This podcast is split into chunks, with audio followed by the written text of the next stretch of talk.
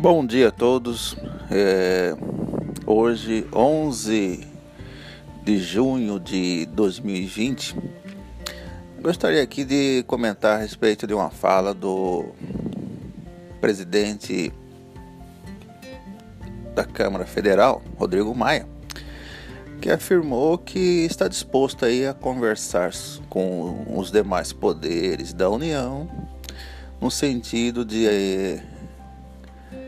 estabelecer uma redução salarial para todos os poderes, a fim de financiar o auxílio emergencial né, para as pessoas aí mais necessitadas no período da pandemia do Covid.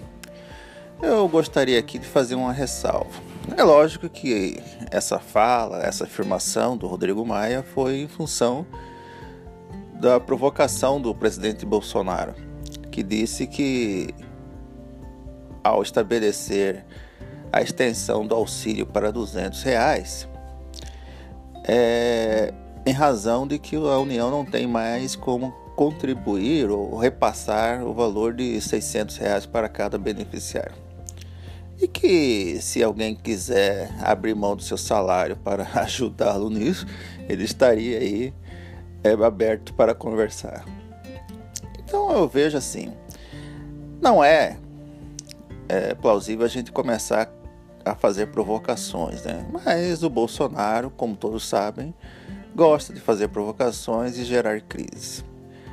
A constatação que chega é o seguinte: se você pegar todos os recursos aplicados em folha de pagamento, é, em todos os poderes da União, no ano, ele seria insuficiente para subsidiar a, o repasse de 600 reais para as pessoas é, mais vulneráveis no período da pandemia. Isso é uma primeira constatação.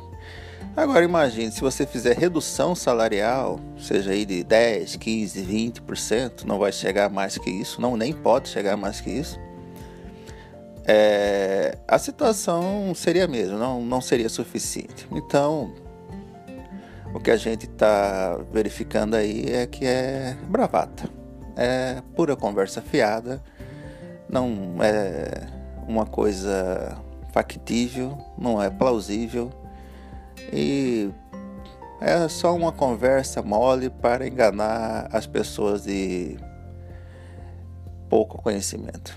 Para mim, não vai chegar a lugar nenhum nessa conversa.